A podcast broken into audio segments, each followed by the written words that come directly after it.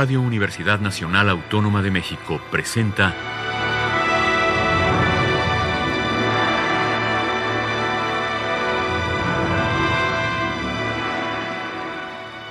Hacia una nueva música.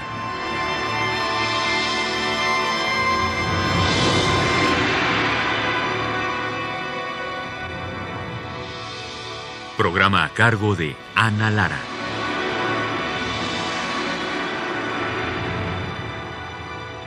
Muy buenas tardes, bienvenidos Hacia una nueva música. Soy Ana Lara, los saludo desde el sudoeste de Francia. El día de hoy vamos a escuchar música de Giorgio Battistelli. Giorgio Battistelli nació en Italia en 1953 y es uno de los compositores más importantes en el mundo de la ópera y del teatro musical. Tiene un increíble sentido del drama y del golpe de teatro eh, además tiene un sentido del humor musical fabuloso y ha hecho mucha ópera y muchos, eh, muchas obras de teatro musical para los teatros más importantes de Europa y su música se toca realmente en todo el mundo. Eh, vamos a empezar escuchando los primeros cinco números de su ópera El Embalsamador, que es una obra para actor y ensamble instrumental. El ensamble bastante raro, por cierto, porque eligió clarinete, clarinete bajo, fagot, contrafagot, corno, trompeta, trombón, tuba, percusión, chelos y contrabajos. O sea que es un ensamble más bien tirando a los graves o totalmente a los graves y es absolutamente poco convencional. El Embalsamador fue compuesta entre 2001 y 2002 para el Teatro Almeida de Londres y se trata de un monodrama jocoso a partir de la novela del mismo título de Renzo Rosso. La sinopsis es la siguiente. Alexei Mishin es el imaginario embalsamador de Lenin cuyo cuerpo ícono se encuentra en el centro de la escena sobre la mesa del anatomopatólogo para un retoque de rutina antes de regresarlo al museo homónimo de Moscú. Una tercera figura, que no aparece en escena pero que será evocada frecuentemente por el doctor Mishin, es su esposa, Irina Bertova, musa ninfómana y constante pesadilla sexual, fuente de alucinaciones eróticas contadas por Mishin como si fuera un grotesco stream of consciousness. Bebiendo una cerveza tras otra, el embalsamador se emborracha sin darse cuenta que está inyectando al cadáver un menjurje de origen norteamericano, por supuesto, que conduce a un inevitable desastre operatorio y a la consiguiente elección de una extrema autoinmolación para evitar en primer lugar la persecución de la autoridad.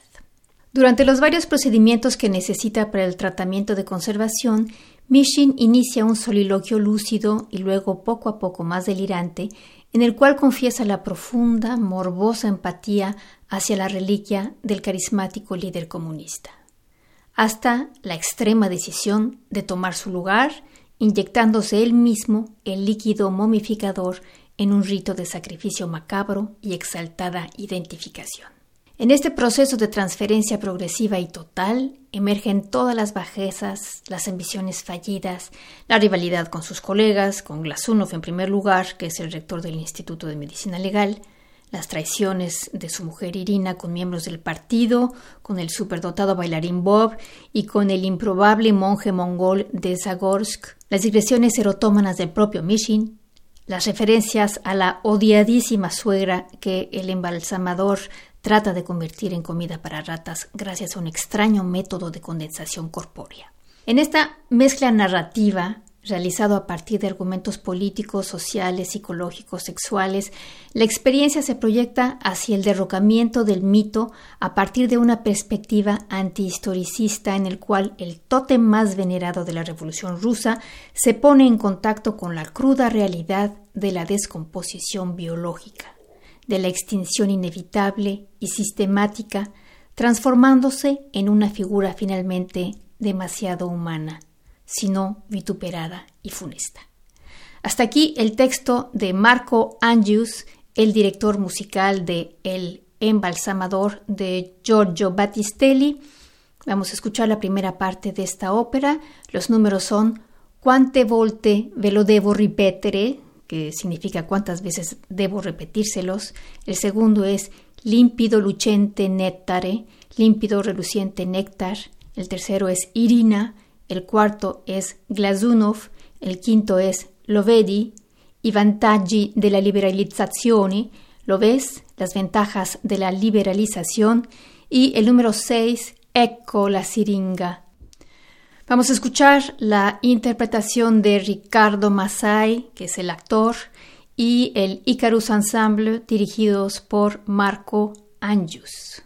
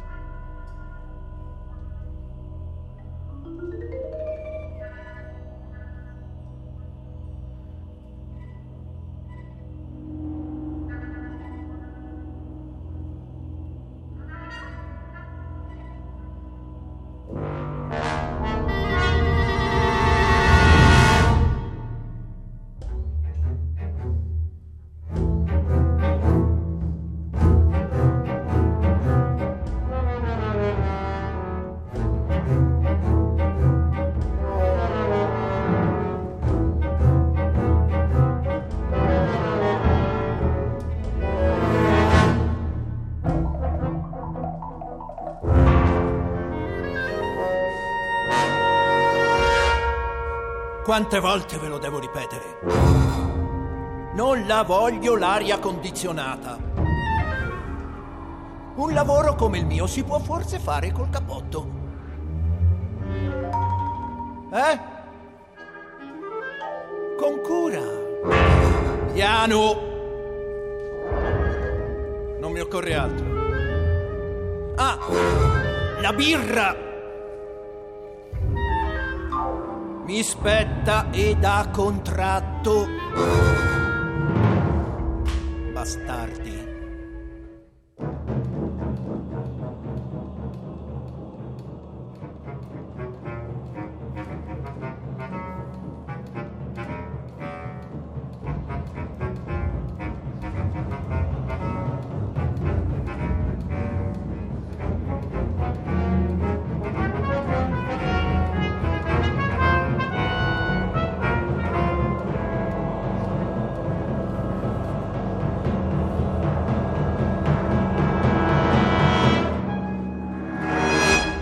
Salve, piccolo. Grande padre, concedimi il tuo perdono per il ritardo. Io conosco il tuo pensiero al riguardo. Però per questa volta chiedo un piccolo compromesso alla tua inflessibilità. Oh, la scialla della tua inflessibilità. Gli occhi di ghiaccio della tua inflessibilità. Eh, ce ne vorrebbe al giorno d'oggi. Senza esagerare, naturalmente. In fondo basterebbe che pronunciassero più spesso il tuo nome, magari di notte. All'improvviso. Con degli altoparlanti. La disciplina tornerebbe come per incanto. No, non dico il terrore, non sono un estremista per quanto un terrore storico. Sereno, ammorbidito dalla nostalgia. Ah, se tu tornassi. Certo, non so, come ti troveresti? Il mondo è molto cambiato, sai. A dire la verità, stiamo marciando come gamberi. Le bandiere sono in coda. A proposito del mio ritardo, eh, dovevo venire lunedì dell'altra settimana. Le date dei nostri incontri sono stampate tutte qui dentro, nella testa. Le code, mio venerato amico. Ecco cosa è stato. Le code per il pane le patate, lo strutto, lo zucchero, la spazzola per il cesso. Che se tu tornassi avresti l'impressione di essere ancora là, tanti anni indietro. Gli stessi problemi. I contadini che non consegnano il grano, le fabbriche ferme. Eh già. Proprio così.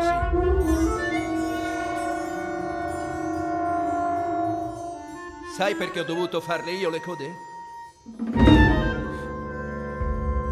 Irina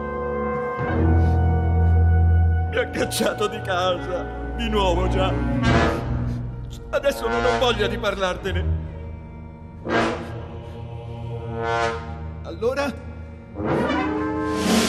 Come andiamo? Ti trovo bene, davvero. Bel colorito. Devi solo stare attento alla barba, a quei quattro peli che ti sono rimasti sulla testa. Mishin te li sistemerà. Ho portato una colla rivoluzionaria. Roba americana importata da Berlino.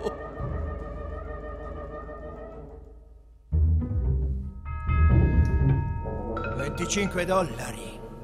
Mi spetterebbe il rimborso. Sai cosa risponderebbero all'amministrazione? Che non hanno fondi. Dove stiamo andando? Per questo non vedevo l'ora di venire. Qui si sta bene. c'è silenzio. Una grande pace.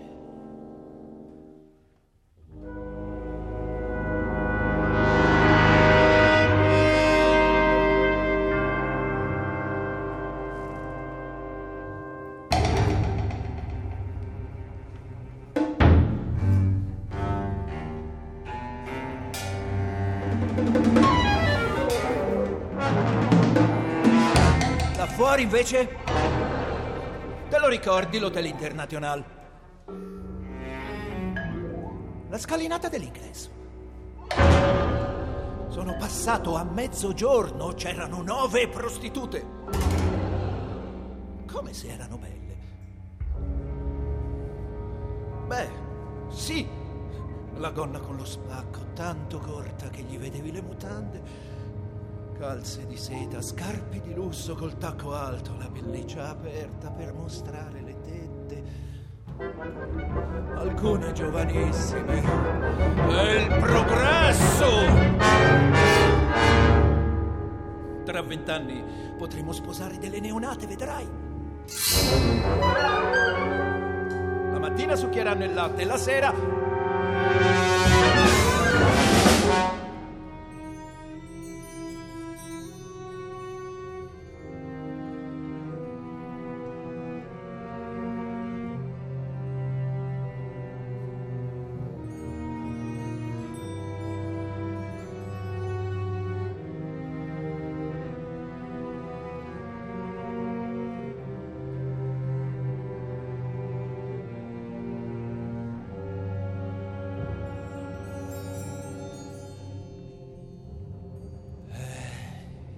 sesso, amico mio.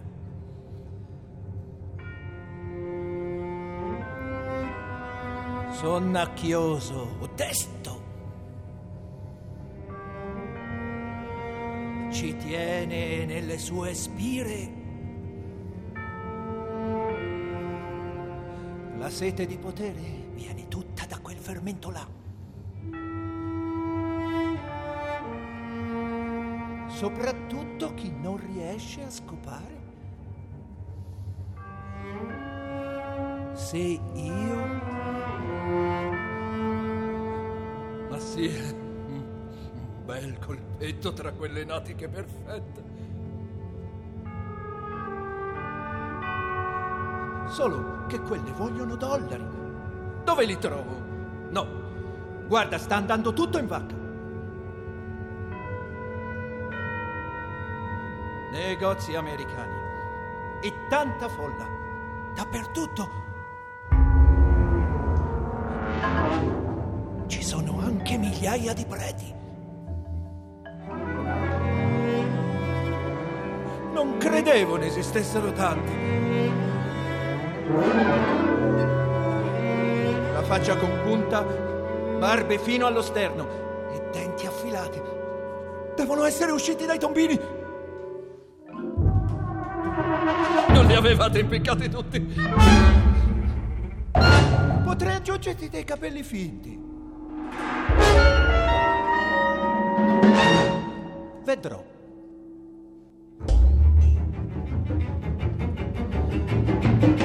Limpido, lucente nettare di questa terra grandiosa e infelice. Ho saputo che è passato l'eminente Glasunov, Sergei Efrimovic Glasunov. Una visita di controllo, mi è stato detto. Io non ho rimostranze da fare, Ubi Maior. Io non pretendo attestati o lori, ma un po' di merito ce l'ho se milioni di visitatori ti hanno visto come se fossi ancora vivo, come se da un momento all'altro potessi parlare. Una delle tue celebri ringhe intorno a te, il delirio! Delirio, magari. Entusiasmo almeno!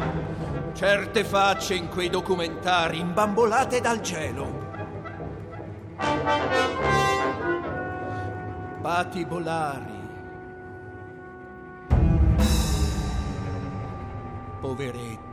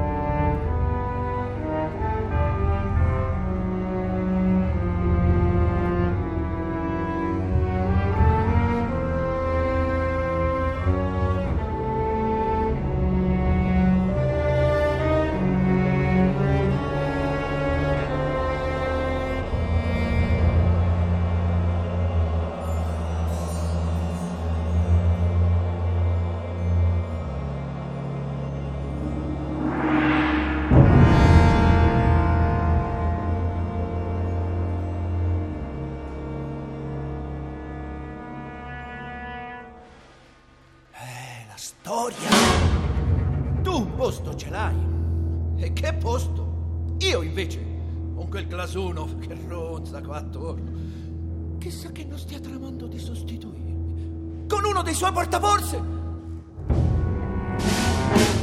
Vedessi la spocchia che hanno gli intellettuali. Dio, com'eri grande quando ti scagliavi contro di loro, opportunisti, colli torti. Io non sono un intellettuale.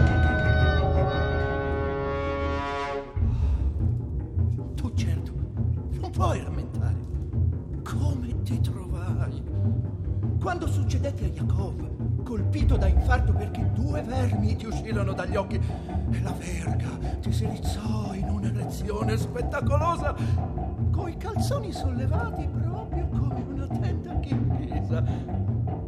E poi mi sono anche domandato, ma perché ti ha tolto tutto dentro? E quello? No. Cosa? Il simbolo della virilità. Andiamo. Non ne avevi certo bisogno, lo avevi mostrato ogni giorno di che metallo era. I telegrammi che spedivi all'ebreuccio con gli occhiali. Schiacciateli, fateli a pezzi!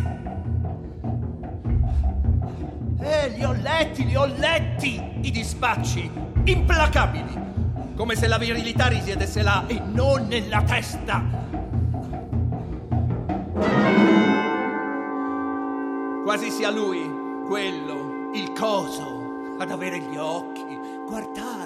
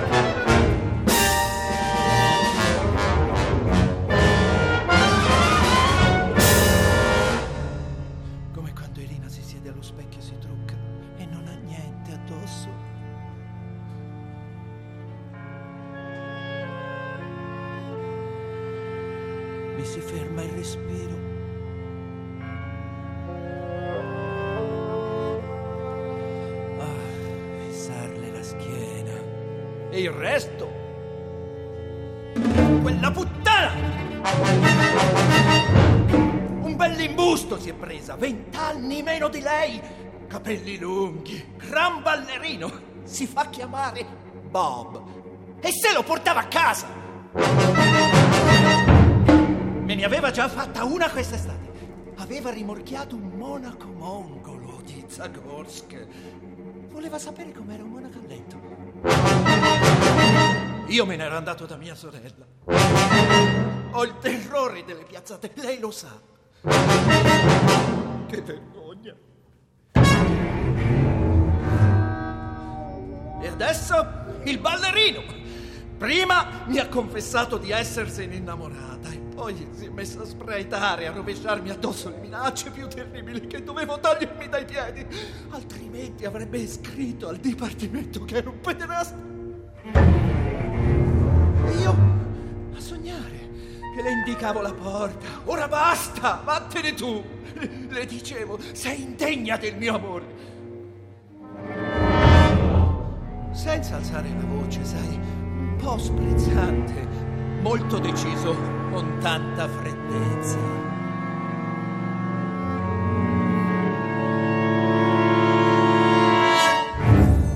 Ah, Vladimir Ilich, aquila mia, io che vivo fra i cadaveri.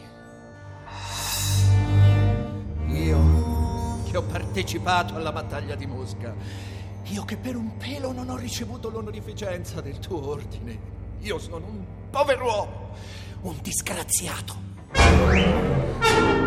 Alla Santa Patria! Madre prolifica di tutte le teorie, le utopie, le idiosincrasie, le iconografie. L'ho raggiunta. Mettiamoci al lavoro.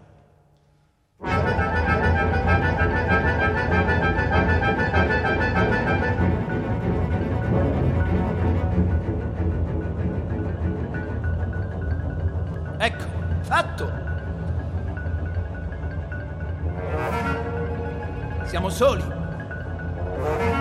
salvi e separati dal caos. E così nemmeno il tempo quell'ingannevole automa potrà entrare qua dentro. E io allora passo a chiederti, tu che eri la luce, il faro dell'avanguardia, quante sono le cose importanti? Non mi rispondi, te lo dico io. Sette. Mangiare, bere e andare di corpo. Coprirsi adeguatamente quando la Moscova gela. Scopare. Dormire e morire. Il resto non conta. Sei d'accordo?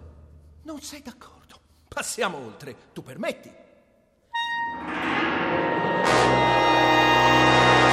E voilà! Per prima cosa procederò a un esame sommario della sostanza sottocutanea attraverso i varchi da me personalmente instaurati nel corpo del paziente. Bon, bon, bon.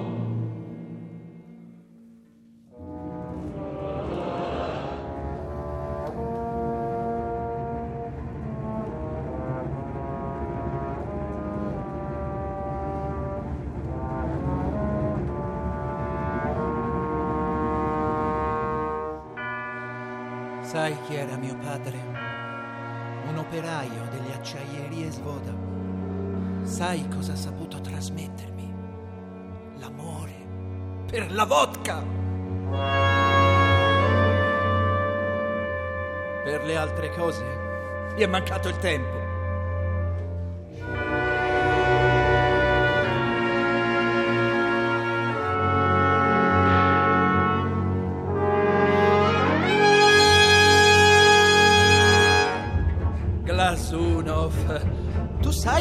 Diventato rettore dell'Istituto Superiore di Medicina Legale?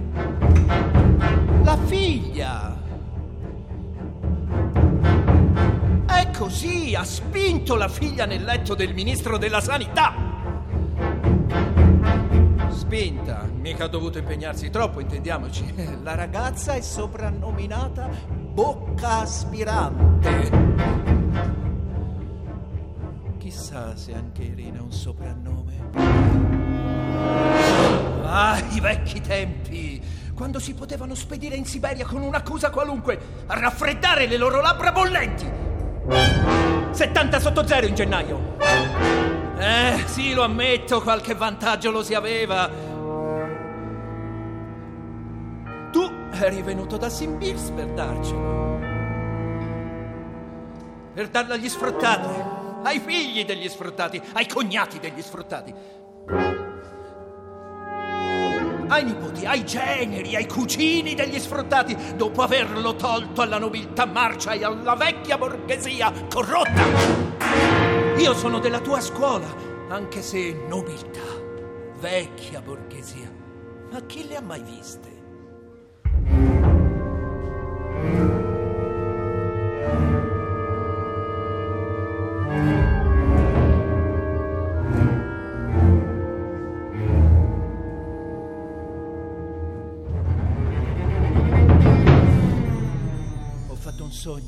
Stanotte, Vladimir Ilich. Erai alta con Irina. Mai stato a Yalta? E poi non ero nemmeno io.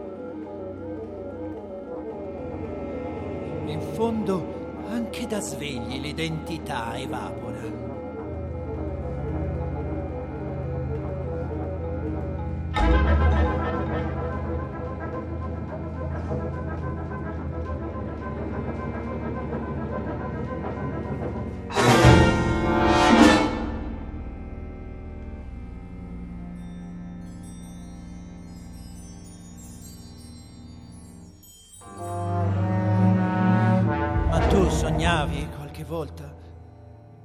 Dormivi di tanto in tanto?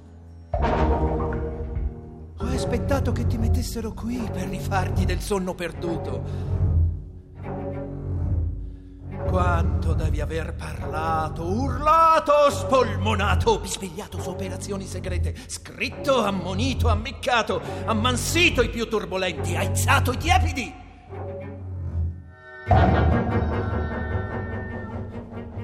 Migliaia si sarebbero fatti ammazzare per te. Il guaio è che li avete accontentati. A milioni 50 dicono pressappoco. Che a 80 kg cada uno, no, no, 60 è più giusto, fanno circa 3 milioni e mezzo di tonnellate di morti. Da cui la grande fertilità della nostra terra. Ecco quello che ti rimetterà in forze.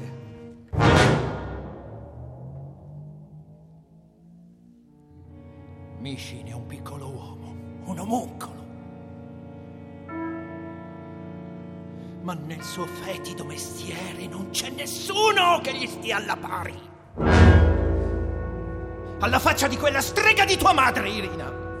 Mi chiamava il piccolo chimico, ah, se l'ho odiata! Mai chiamata compagna, ma sempre e solo signora per sfotterla, che se non mi fermavi, Irina, questo te lo ricorderai. Che ti proponevo di farla sparire. Tu sapevi che non scherzavo. Avevo trovato un modo di eliminarla. Un sistema spettacoloso quello della concentrazione. Perché avevo scoperto un procedimento usato dagli indios per ridurre le dimensioni di qualsiasi organismo.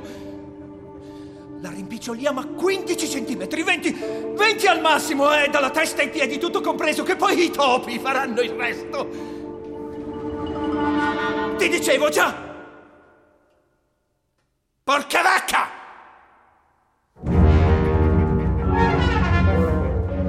Lo vedi?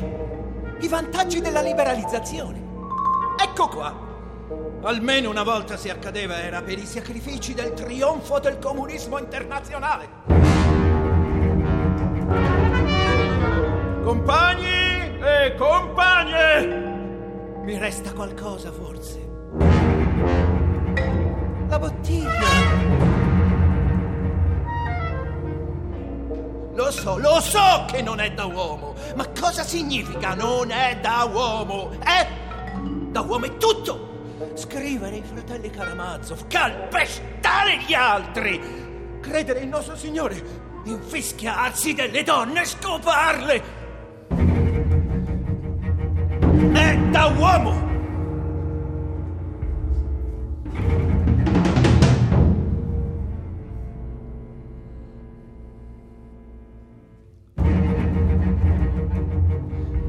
Amico mio, la natura se ne fotte della storia.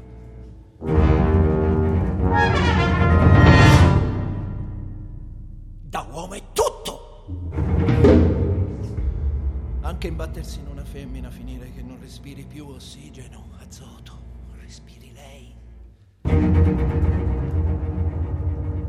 Metti le mani in un paio di manette, La incontrai al Ministero dell'Istruzione.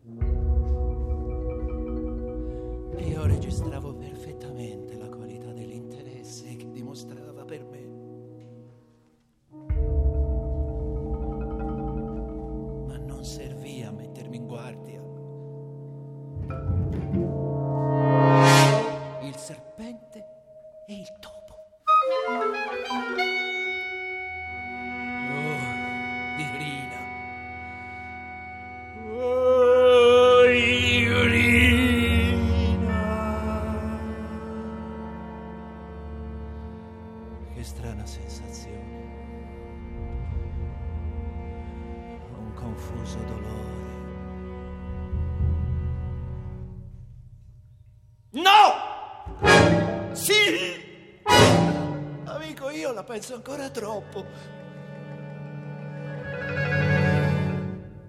No! Sì! Maledetto me! Mentiva anche quando non ce n'era bisogno. Come quel giorno eravamo sposati da non più di tre mesi e io avevo già cominciato a chiedergli dove andasse in giro tutto il santo giorno. Al partito. Vado alle riunioni di partito. E da una di queste riunioni non mi torna a casa con una pelliccia di volpi argentate. Stavo per schiaffeggiarla quando lei la apre. Non aveva niente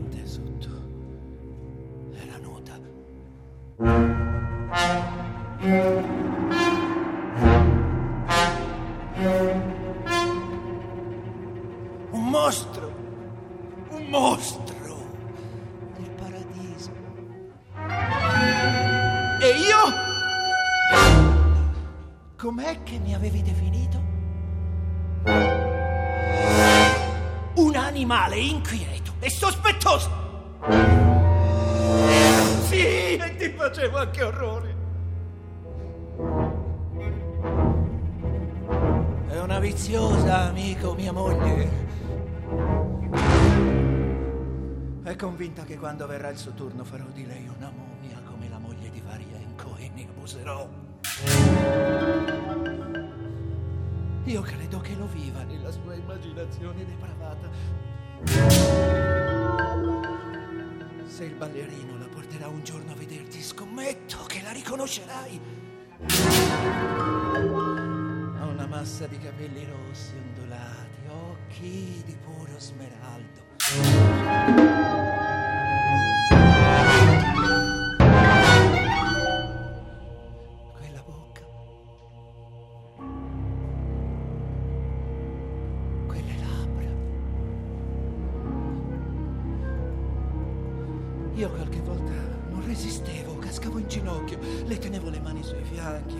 Rivolgevo delle preghiere particolari. Tu sai cosa intendo? Mi guardava dall'alto, ero un insetto felice.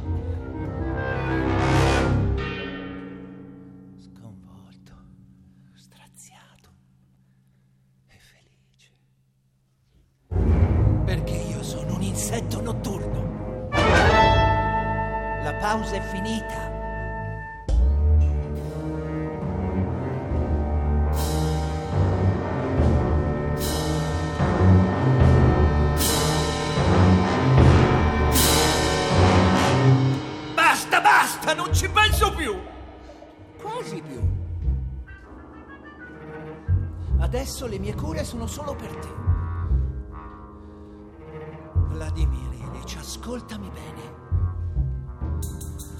Ho creato una formula nuova, stupefacente, una bomba, vedrai. Studiata apposta per il mio eccelso protettore, perché io tengo conto della personalità dei miei pazienti, di te in primo luogo.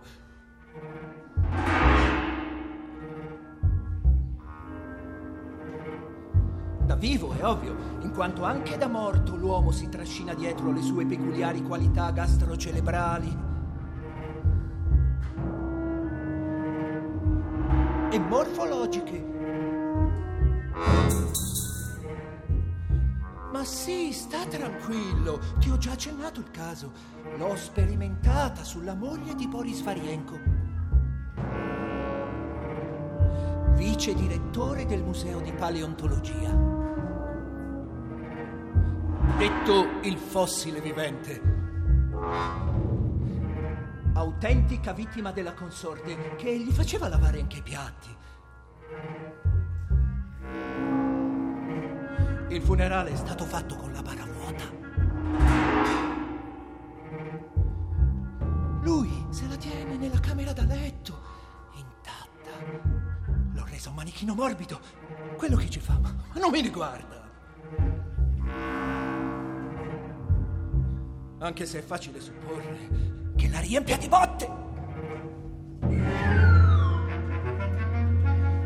Questo farmaco ti renderà più elastico, più duttile. Quello che forse volevi essere se non ti avessero chiuso in quel vagone piombato, perché là, secondo me, in quell'umiliazione di aver concluso un patto con le maledette teste di piombo dei crughi, che ti è scoppiata dentro la furia selvaggia che covavi da tempo. Sì, sì, insomma, quel viaggio nell'etamaio del vagone dette una svolta al tuo destino. Bada, è solo un'ipotesi, ma se a Pietroburgo fossi arrivato con un normale biglietto di seconda classe o di terza, chissà come sarebbero andate le cose. Nel fulgido ottobre. E dopo? Certo, certo, la guerra civile. Ma più avanti, vedi, io ho vissuto otto anni in campagna da mia zia Mira. Mi consenti un'osservazione? Si direbbe che tu, col dovuto rispetto, contadini, manco col binocolo,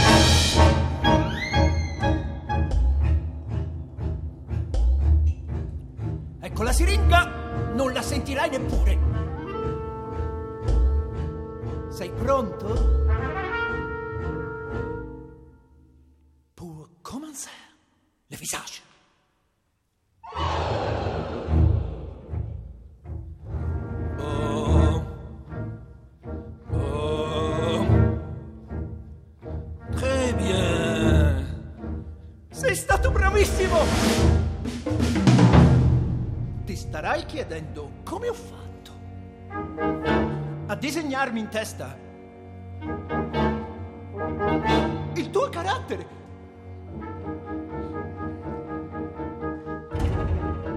Per cominciare, mi sono letto tutto quanto c'era da leggere, roba tua e su di te. Tu stesso, diciamoci la verità, su certe pagine sei andato giù di brutto.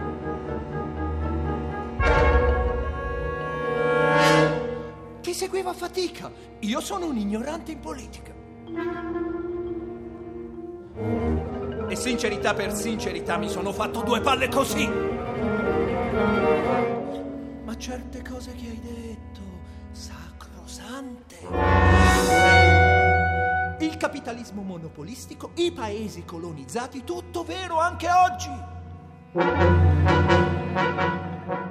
Anche oggi qui. Una sola cosa non ho proprio capito. Mi sono sforzato. Niente. Dittatura del proletariato. Il proletariato che diventa tutto insieme un dittatore.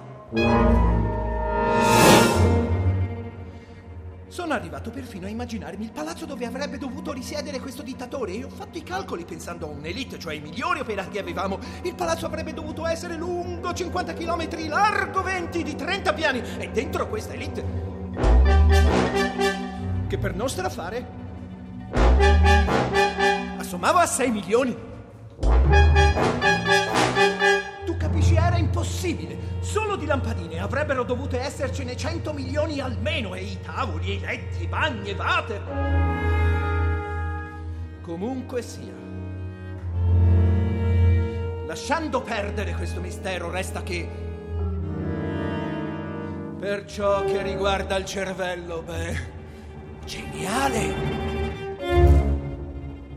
Solo che il cervello non basta. Io seguo la scuola psicosomatica, devo afferrare il temperamento, lo stile di vita.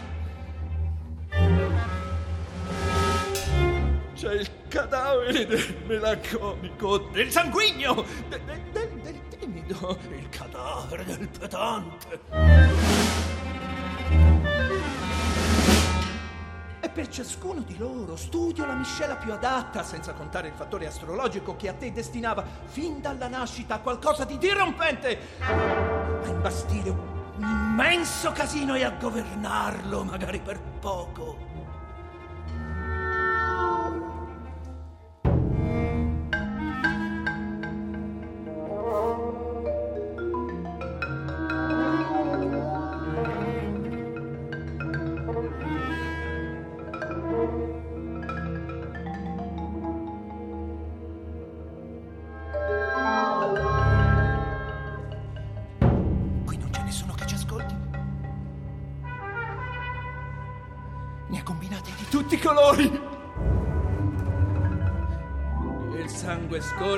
Fiumi prima di coagularsi. Mai del tutto, però.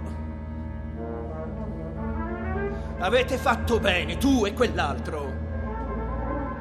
L'erede. Il georgiano pugno di ferro. Ad agire senza guanti di sorta Oppositori, plotoni di esecuzione.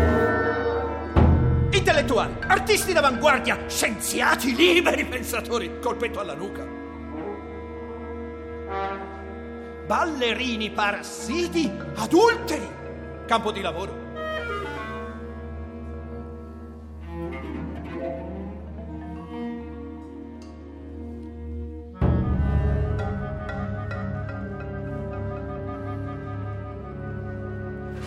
Tutto sommato una scrematura ci voleva. 150 milioni di bocche da sfamare. Erano troppe. Obiettivamente. Da far studiare, da rendere uguali, da sistemare in case decenti.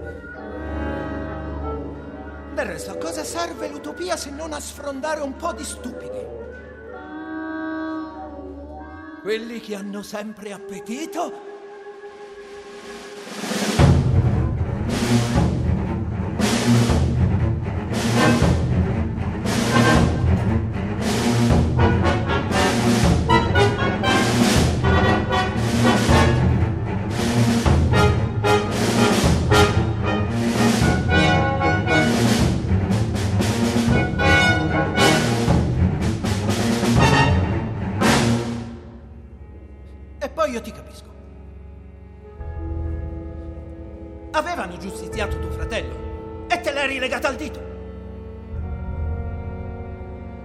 fratello che penzolava sulla forca con l'osso cervicale spezzato, tu che giuri di fargliela pagare! E quando arriva il momento...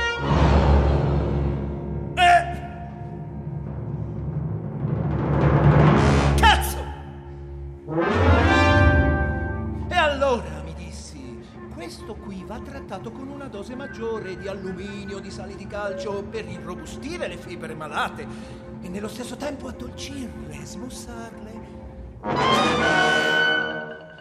tu con le femmine d'altra parte in qualche circostanza dovevi essere molto dolce.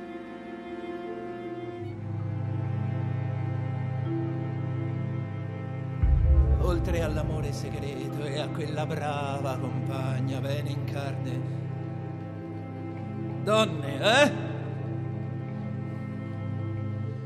Qualche asciutta puttana proletaria, no? Ti ho immaginato nel tuo ufficio al Cremlino che fa il giro dello scrittoio, ti ci appoggi, calmo, bonario, ma sicuro del tuo fascino tempestoso, appena un'ombra di sorriso e le dici... Vieni avanti. Quanti anni hai? Mostra le gambe, eh? Spogliati! E lei che ti chiede tremolante e bramosa, dove mi metto? O anche come mi metto?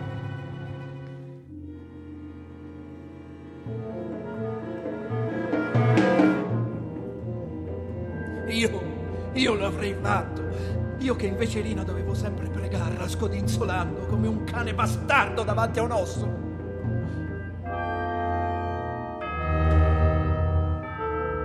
Lei veramente era tutt'altro che ossa.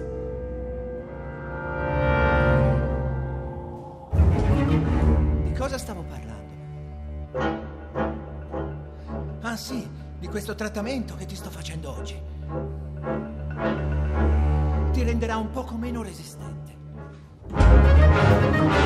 Ma dico io, meglio un corpo a termine, ma da gran signore, che uno immortale, ma marmorizzato. No? Quello che eri prima. Il cuore di cuoio che avevi assunto per conservare lo stato che ha trasmesso all'erede.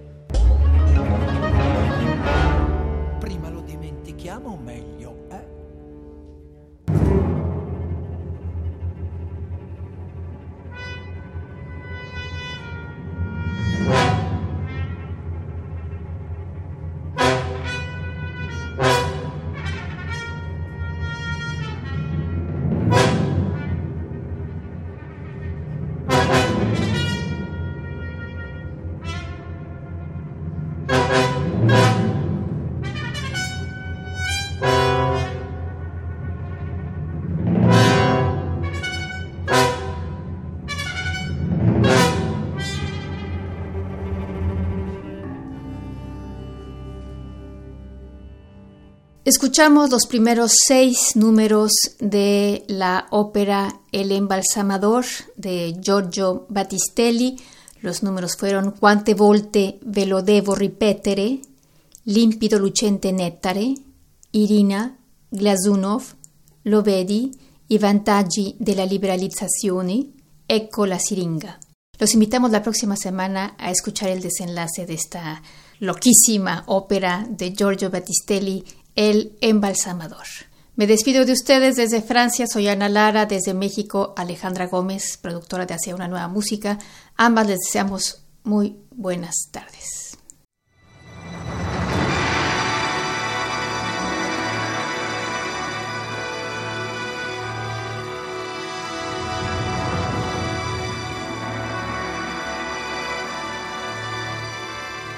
Radio Universidad Nacional Autónoma de México presentó